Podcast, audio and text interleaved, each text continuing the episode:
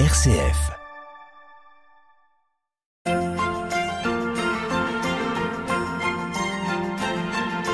La balade à l'épine, Gérald de Gaillet.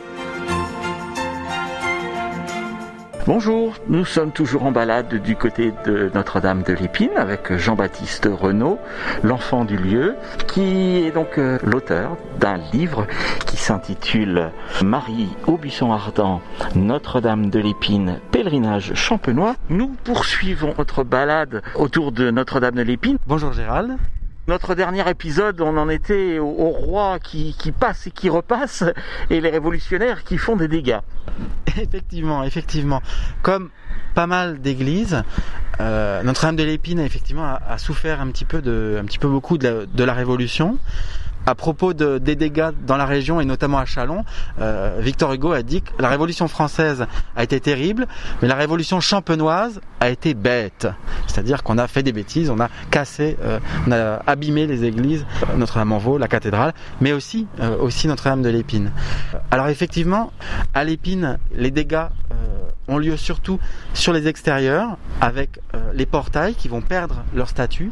On a une bande de, révolutionnaires, la bande de Léonard, euh, qui vient détruire euh, et qui se fait payer et qui demande le paiement pour son travail, son travail de, dégâts des statues.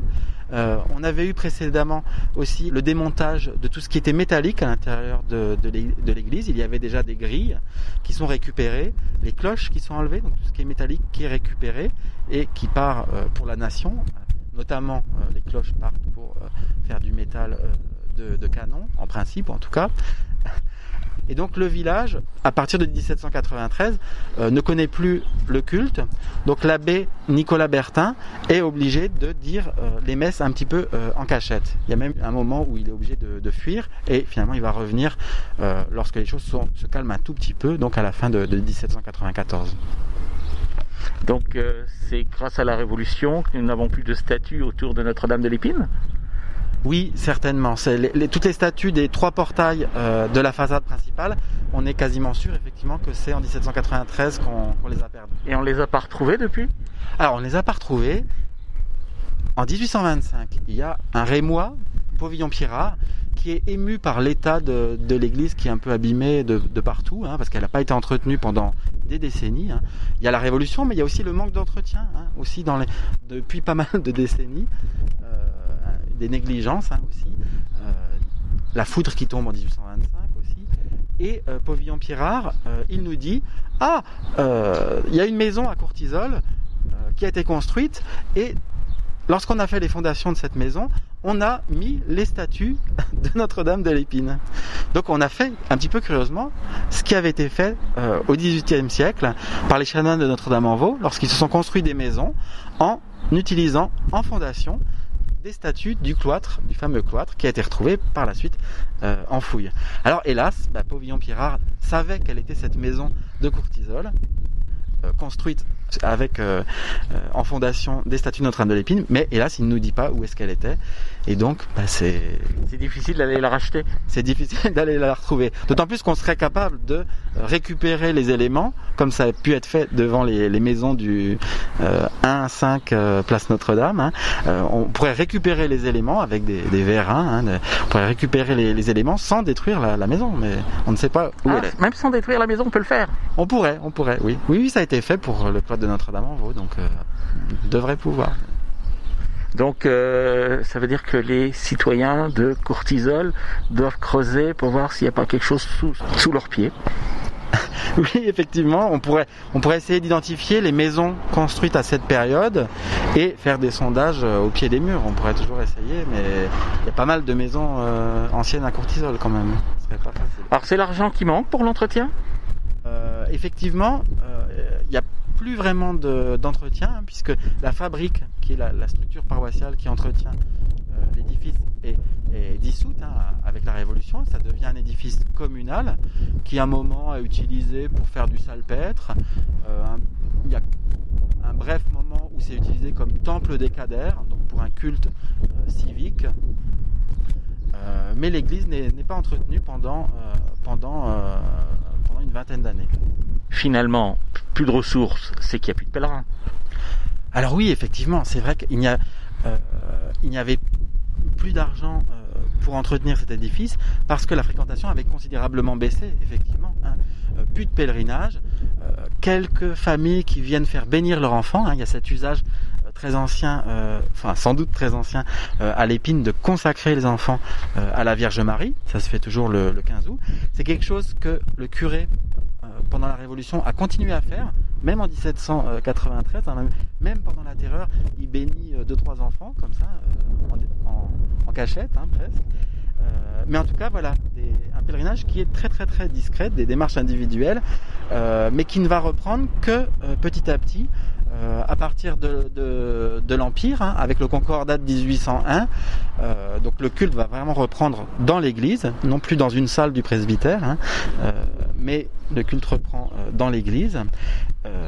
Et finalement, ce, pèlerinage ne prend de la vigueur qu'à partir de la Restauration. Euh, donc avec la recréation du diocèse euh, de Châlons qui avait été supprimé, la Marne était rattachée euh, au diocèse de Meaux qui comprenait aussi la Seine-et-Marne évidemment, donc un grand diocèse hein, avec un vicaire général qui représentait l'évêque de Meaux à Châlons puisque l'évêque de Meaux était vraiment très loin. Mais lorsque le diocèse est, reformé, monseigneur de Prilly très rapidement vient prier à Notre-Dame de l'Épine et il va consacrer euh, en 1824 son diocèse à Notre-Dame de l'Épine. Donc c'est une date importante puisqu'à partir de ce moment-là, tout le diocèse va être en quelque sorte placé sous la protection spéciale de Notre-Dame de l'Épine. Alors Monseigneur de Prie donne son petit coup de patte, mais pas que lui. Effectivement, euh, dans cette renaissance du pèlerinage sous la Restauration, donc après euh, le départ de Napoléon, après 1815, euh, il y a aussi la figure de l'abbé Brisson, euh, qui est euh, curé de l'Épine à partir de 1822 et qui est une personnalité importante. hein. Euh, il a été supérieur du collège de Châlons, donc c'est euh, oui, c'est une tête, hein, c'est quelqu'un de quelqu'un d'important. Il accompagne la, le rétablissement de la confrérie euh, de Notre-Dame de l'Épine, confrérie qui date du Moyen Âge, hein, qui date euh, du XVe siècle et qui a traversé les siècles et qui est rétabli en 1825, donc un an après la consécration euh, du diocèse à Notre-Dame de l'Épine. Et puis sans doute aussi, il encourage la, continuité des anciennes pratiques hein, avec le fait de vouer des enfants euh, à Marie. En fait, il y en a de plus en plus. Euh, sous l'Empire, c'était à peu près euh, une dizaine. Et là, on voit que ça augmente puisque euh, chaque année, euh, il bénit une quarantaine d'enfants différents. Donc, c'est pas les, mêmes tous les ans. Donc, on a une petite affluence qui commence à, se reformer dans un rayon de 30 à maximum 40 km autour du sanctuaire. Alors finalement, Notre-Dame de l'Épine va renaître. Alors effectivement, elle, n'a pas connu de gros dégâts, mais effectivement, elle a été fragilisée, euh, des pinacles cassés. Euh, à la Révolution aussi, euh, très important, on avait détruit euh, la petite flèche, hein, la flèche du Nord, donc elle a été quand même défigurée. défigurée. Le mobilier à l'intérieur avait été en partie abîmé, hein, les hôtels brisés. Et à partir de la Restauration, on va trouver de l'argent. Il n'y a pas encore l'organisme, hein, l'existence de ce qu'on va appeler les monuments historiques ce qui se dégage un tout petit peu plus tard, mais euh, l'évêque et le préfet euh, ont pu avoir, pu trouver les, moyens pour restaurer l'église, refaire quelques gargouilles euh, abîmées, euh, resculpter des, éléments euh, abîmés, notamment des, éléments de, la flèche, de la grande flèche qui avait été abîmée euh, par la foudre. Et ça, on, peut penser aussi que euh, l'abbé Brisson a eu un rôle hein, dans, ce travail un petit peu pour trouver des mécènes. Parce qu'on a eu des mécènes importants.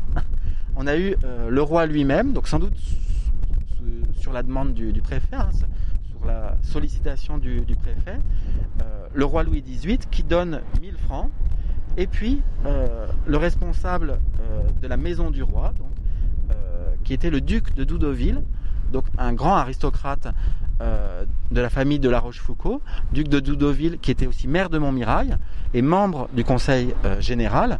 Donc il se rendait fréquemment à Châlons, il rencontrait souvent le préfet. Donc le duc de Doudoville donne également euh, 1000 francs pour le chantier. Donc c'est peut-être le duc de Doudoville hein, qui a sensibilisé le roi Louis XVIII et qui a permis euh, d'obtenir donc euh, aussi une, une subvention royale de, de 1000 francs. Donc euh, l'argent commence à rentrer. l'argent commence à rentrer, effectivement. Les travaux euh, vont s'intensifier dans les années 1830, 1840. Et en 1840, donc un petit peu après euh, la venue de, Prosper Mérimée, euh, Notre-Dame de l'Épine figure parmi euh, la liste des premiers monuments historiques de France. Une liste qui est encore relativement réduite. Hein. Il y a quelques grands édifices comme Vézelay, la cathédrale de Reims, et il y a Notre-Dame de l'Épine qui est dans la liste. Finalement, le pèlerinage fait venir des gens connus, comme on le disait tout de suite, Prosper Mérimée oui, tout à fait. Alors c'est surtout à partir des années 1830.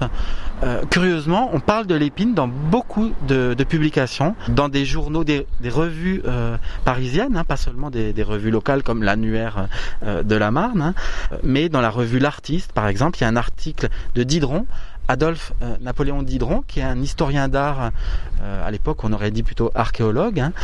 Dideron originaire de Dauvillé, euh, fait carrière euh, à Paris et devient un petit peu un, polémiste et aussi un défenseur euh, des monuments historiques. Il doit sa vocation à la lecture du roman de Victor Hugo, Notre-Dame de Paris, il a eu un, coup de foudre hein, pour l'art médiéval à partir de, ce moment-là.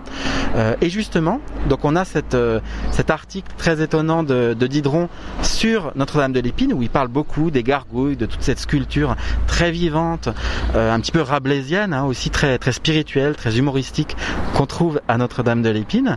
Et dans les mêmes années, donc à, quelques années d'écart, hein, on a la venue de Victor Hugo en 1838, qui se rendait notamment à Varennes donc on a une lettre où il décrit euh, de façon très pittoresque, hein, de façon très imagée, euh, Notre-Dame de l'Épine. Par la suite, on a aussi Alexandre Dumas, qui, dans la route de Varennes, justement, met ses pas dans les pas de Victor Hugo. Et voilà, il décrit cette, cette église de l'Épine qui est comme une ivoire de Dieppe, donc comme un petit objet très sculpté, très comme une dentelle de pierre hein, sculptée. Donc des, auteurs qui vont parler de l'épine dans des écrits qui vont être massivement euh, lus et aussi une diffusion d'images. Parce qu'on va avoir, alors pas encore la photo, la photo arrive bientôt, mais dans les années 1830, il y a dans, les livres et dans les revues une invasion d'images, donc beaucoup de, gravures qui vont représenter Notre-Dame de l'Épine. Donc certaines euh, réalisées par Durand, Chapuis, Dosa, euh, Barba aussi à Chalon. Donc des images qui vont véhiculer et faire connaître la basilique qui vont accompagner les, textes publiés. Jean-Baptiste Renaud, merci. Merci beaucoup Gérald.